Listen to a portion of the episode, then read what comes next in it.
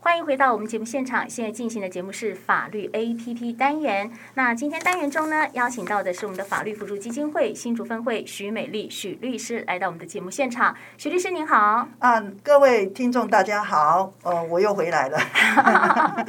啊，是哈，我们今天呢哈要探讨的哈也是跟呃一般夫妻哈有切身关系的，就是说，哎，假如这个离婚后夫妻剩余财产要怎么去分配哦？嗯、其实呢，我身边有一些哈这个离婚的朋友对这个也不是很了解哈。那也还有一个疑点就是说，对婚姻生活如果没有贡献的人，是不是可以请求分配剩余的财产？那关于这样子的题目呢哈，我们有没有一些判决的故事可以跟听众朋友们来分享？呃，听众大家好，开春的时候我来讲了配偶权，那上礼拜那个另外一个讲座来讲了一个有关于离婚的原因的情形。那我们今天呢，接续来讲的是说，在离婚的时候呢，所会延伸的一个问题就是夫妻剩余财产的分配。那当然有很多的这个妇女，她觉得说，其实她的另一半对于她的这个婚姻的呃的情形呢，并不很理想。是那甚至就是说好吃懒做啦，啊好赌啦，然后呢，在外面有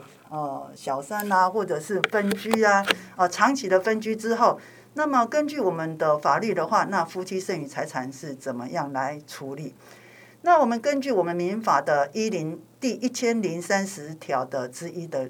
规定，就是说原则啦哈，就是说在你那个这个呃法定财产制，也就是我们法律所规定的财产制消灭的时候呢，如果双方呢对于那个财产都还有正，就是有积极的财产，也就是说是呃你的财产扣掉你的负债之外，有剩余的部分呢，原则上是平均分摊呐、哈，嗯、哦，就是平均分配的意思，就是说各半。对，但是有些人会觉得不公平啊，为什么我的另一半在我的婚姻关系里面，其实完全都没有一个贡献的一个情形？尤其甚至很多的夫妻在分居了二三十年之后，突然回回来离婚之后说：“哎，我要分你的财产。”嗯，那呃，另一半会觉得，哎、有财产的这一半会觉得，哎，非常的不公平啊。对，对不对？因为他一点贡献度都没有，他为什么可以分我的财产？为什么法律可以说他可以平均分我的财产？好，那我们只能讲说，呃，法律只是原则上有一个平均分配的一个情形哦。但是呢，我们最近这两年有一个修法，就是说，呃，一个呃立委提出来的修法，后来修法过了之后呢，那法律上就规定了，就是说，法院呢，你在判决夫妻的分配财产的时候，虽然原则上是平均分配，也就是一个人一半，嗯，对，但是呢，你必须要去综合考量，就是说这个夫妻的婚姻关系里面呢、嗯这个双方对于家事劳动、对子女照顾。换句话说，我们知道很多的太太嗯都是先生在外面打拼，那他其实在照顾家庭，对，好、照对家庭奉献，然后生养子女、生育子女、养育子女，那其实对家庭的付出其实是很大的。嗯所以我们法律就规定说，诶，你法官你在分配这个财产的时候，你要考虑到家事劳动、嗯，子女照顾，对，以及对于家庭付出整体协力的状态。嗯所以换句话说，太太在家里叫做安内，对，那先生才能攘外。是，所以安内的人、攘外的人都同时对于这个家庭有所付出，所以当然只是要平均分配。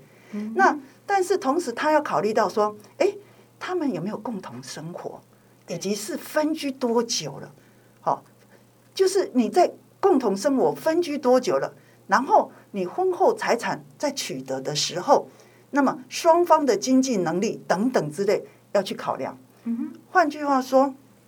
如果先生从年轻一结婚之后好吃懒做，甚至外面有人在外面赌博，对，那根本就是只有造成家里的负债一堆的。那这些都可以拿来去做剩余财产分配的考量，甚至说他好吃懒做，虽然他没有生产，但是他对于家事、劳动、子女的养育也都不尽责。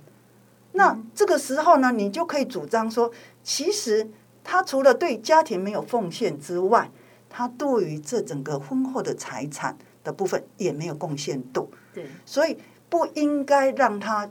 平均分摊，甚至应该要剥夺。嗯，那我们最近的那个司法里面啊，很多都是这样的状况。其实我们举出来一个最近最高法院在一百一十年的判决。对，其实啊，他去衡量，因为这个案子的故事是这样：他们七十九年结婚，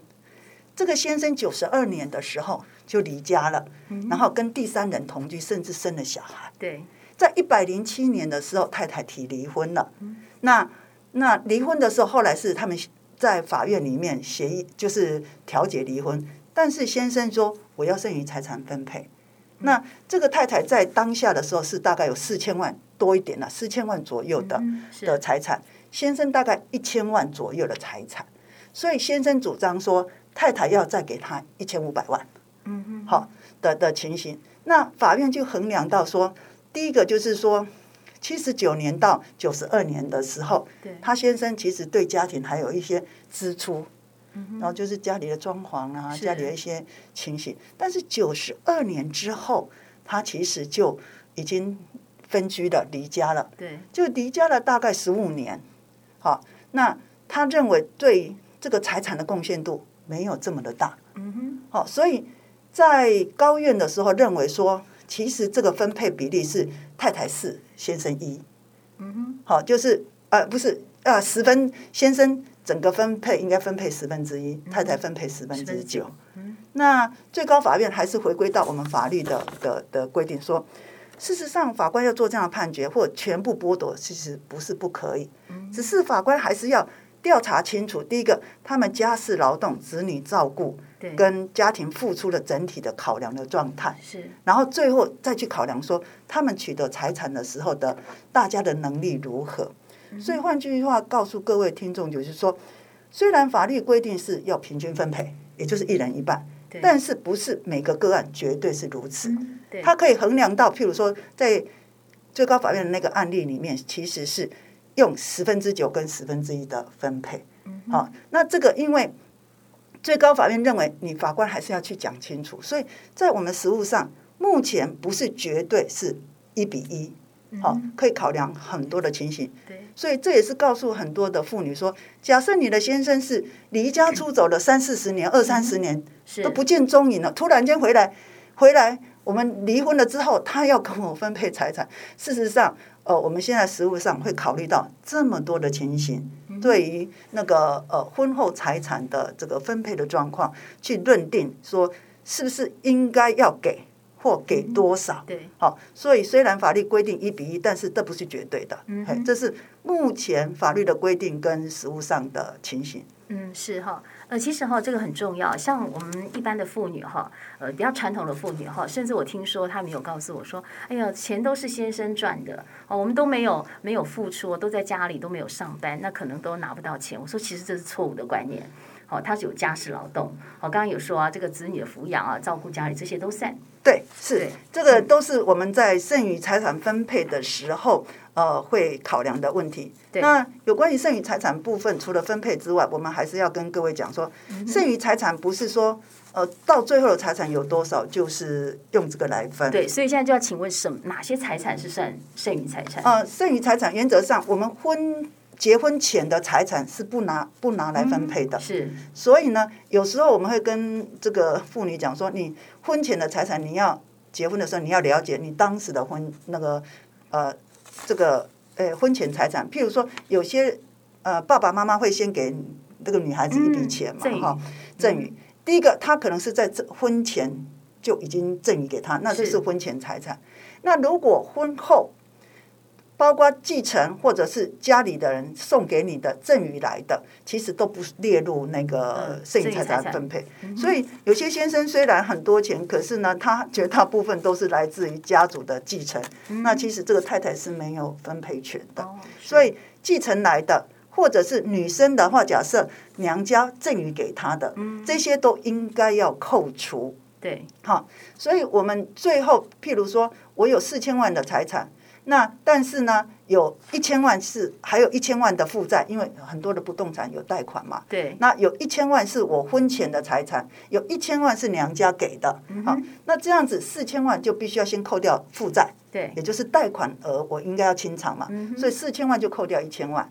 那如果说有一千万是继承来的，那就再扣一千万。嗯是那如果有一千万是我娘家在呃呃所送的，那就再扣一千，所以最后只剩下一千。嗯，是所以呢，我们我们在剩余财产分配里面，不是说最后钱多少，就是用这个钱数，嗯对先扣到负债，对再扣掉扣到继承来的，对再扣掉那个呃赠与来的。嗯哼好，所以赠与来的跟继承来的都没有分配权，其是另外一方都没有分配权。嗯哼另外还有一个就是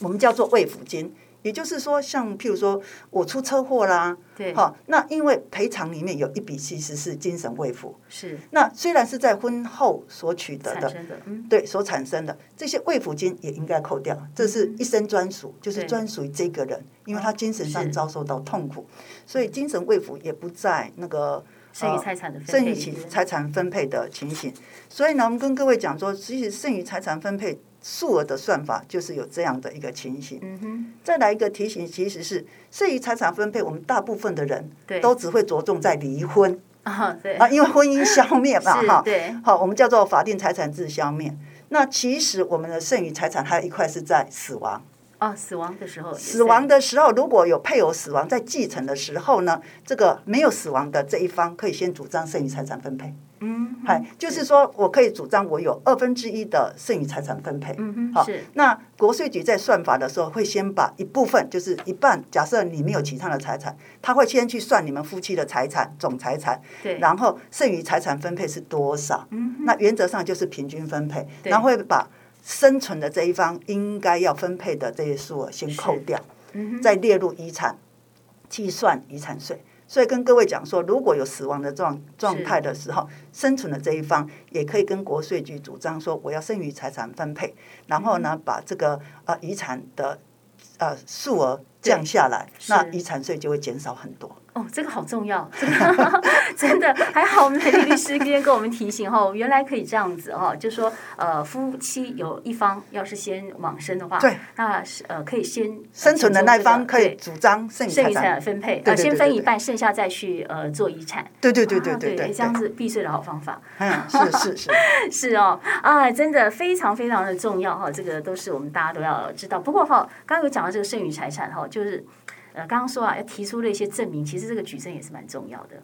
呃，举证很重要，原则上就是说，假设呃你是婚前财产，在在不动产就很清楚，对对对因为不动产就是以登记的时间嘛，所以很清楚就是对是婚前的财产。但是各位要知道。如果先生是婚前取得的，但是他比如说他贷款五百万，对，那是在婚姻中把这五百万还掉，是虽然这个财产这个不动产不能拿来分，嗯但是他拿婚后的财产去缴婚前的那个贷款，是其实那五百万要归回来对算来对这样才算公平剩余财产分配的。对，所以如果说你是婚后的财产去清偿婚前。的不动产贷款的话，那不动产我虽然不能分，但是嗯那个你清偿掉了这个贷款的部分的数额要拿回嗯还是要拿来回来分。分，对，对，因为我常听到说这个赠与啊，比如说我们婚前啦、女儿嫁了哈，我们会付一些嫁妆，其实这些都是可以列清单，只是对说万一呃大家都没有想到说，哎，这个结了婚嘛哈，哎哦离是婚的是时候，那真的举证是稍微有点困难，只要一笔一笔记下来。呃，我应该跟各位讲说， 其实法律是公平的，但是有些人会觉得法律不公平。嗯那法律他之所以会认为法律不公平，是因为他没有办法举证让法官知道。嗯如果你有人举证出来，法律法律绝对是公平的。对，但是我们吃亏的是，很多人都没有想到，我要先预预预防，然后先对嗯有一个准备。所以我只能跟听众讲说，其实很多事情我们都要想到最糟糕的情形对，备而不用可以。对对对但是你不要用而没有任何的东西，防那范就。于未然。 对对对对，所以我 现在常真的嗯常常跟人家讲，你可以准备很多的证据，你可以不用，对对对。备而不用。当你要用的时候，信手拈来就有。嗯，因为我曾经听过一个朋友，就是打这个离婚官司，他就跟法官讲说，呃，法官要他举证嘛，嗯他就说，我怎么知道会离婚？我要知道会离婚，我东西收据我通通留下来了。我知道很多人 真的，嗯很多的听众啊，面临到这个诉讼，都说啊啊，我怎么会知道啊？是啊，就是对那，但是呃，法院呢，毕竟是听讼嘛，是，法院听讼就是听你们两方讲之外，你主张的人要有证据让法官相信。那法官如果你的证据够，法官就会依照你的主张去判嘛。是那假设你的你主张了，你证据不够，你法官也真的很难判啊，因为他根本不知道你们家务事到底是什么对啊，。是没错，对 啊，对啊，对啊。是。那我们今天谈到这个离婚的主题哈，那我们的律师有没有其他需要补充的呢？呃，我再补充一个部分，就是说，有些人会知道说，诶，譬如我的配偶啊，他啊就有预谋，嗯哼，预谋就是说他觉得我们的感情不好，就他是开始预谋的，把那个财产无无轨搬运的把它搬 走。那事实上，我们法律有一个规定，就嗯是说，当我在离婚的时候，往前回推五年，五年对，如果可以查出来有人故意嗯，隐匿故意财，产因为他已经有心理准备了， 哎，我可能要离婚了，是那他就会慢慢把东西搬走。嗯对，所以我们可以是说，当你在离婚的时候，可以追溯五年。嗯，所以前五年嗯这前五年，如果有人刻意为了要避免另外一半去分财产，然后把是财产搬走，对对，其对实是可以把那些金额追回回来的，追回来算。嗯哼就是说，譬如说前五年呢、他呃呃刻意的，像我们最高法院那个案子，就是呃有他们要离婚之前的。呃，就是在这个之前，太太有一笔一百三十万存入先生的嗯呢，先生两个月全部都领完了。哦，这个就有问题，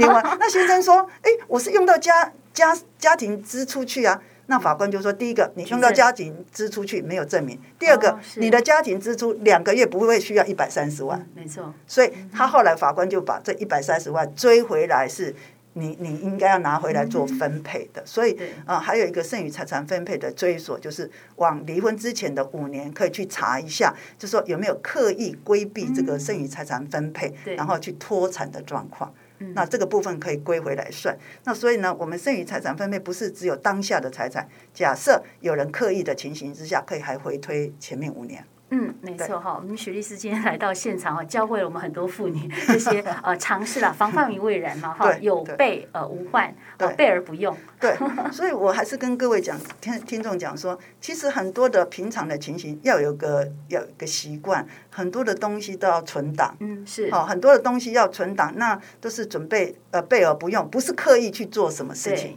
你要养成一个生活的习惯，就是说你做了每一样事情的时嗯候，都先把它存到，因为尤其现在电脑很方便嘛，对就先存到电脑去。也许你根本就忘了有这个东西，但是有一天你打开电脑说，哎，其实很多的东西嗯都已经在所有的 list 都出来对了。， 那不是要刻意收集对，而是养成生活习惯。嗯，嘿，这样这样子，将将来对我们的权益上的保障会比较足够。所以我还是跟各位听众讲，其实法律是公平的，嗯只是呢，你懂不懂去收集或者是留存一些资料，以方便你将来主张使用。嗯，是好，今天非常感谢我们许律师哈，给我们带来这么好的资讯哈，教会我们所有妇女哈。哎，除了这个法律常识之外哦，还教会我们一些小 paper 啦。 好，那如果说我们的听众朋友们对这些法律问题哈有问题哈有疑问的时候，怎么跟你们联系来请教呢？呃，法法律辅助基金会新竹分会有预约的电话是零三五二五九八八二零三五二五九八八二。呃，分会的会址是在竹北市县政二路一百零五号。竹北市县政二路一百零五号，也就是在县政府的旁边而已。所以，听众如果有任何的问题，可以用预约的电话或到会址里做一个咨询。嗯，是好。当然，如果听众朋友们对今天的主题内容有任何疑问呢，也欢迎您可以利用啊我们新竹分台简讯快一通零九三四零一一六五二，或是直接上新竹分台 FB 来做留言，我们会将你的问题转达给律师，请律师来回答。那今天呢，再次啊谢谢我们的徐美丽许律师，谢谢您。啊，谢谢主持人跟谢谢听众，祝各位新春愉快。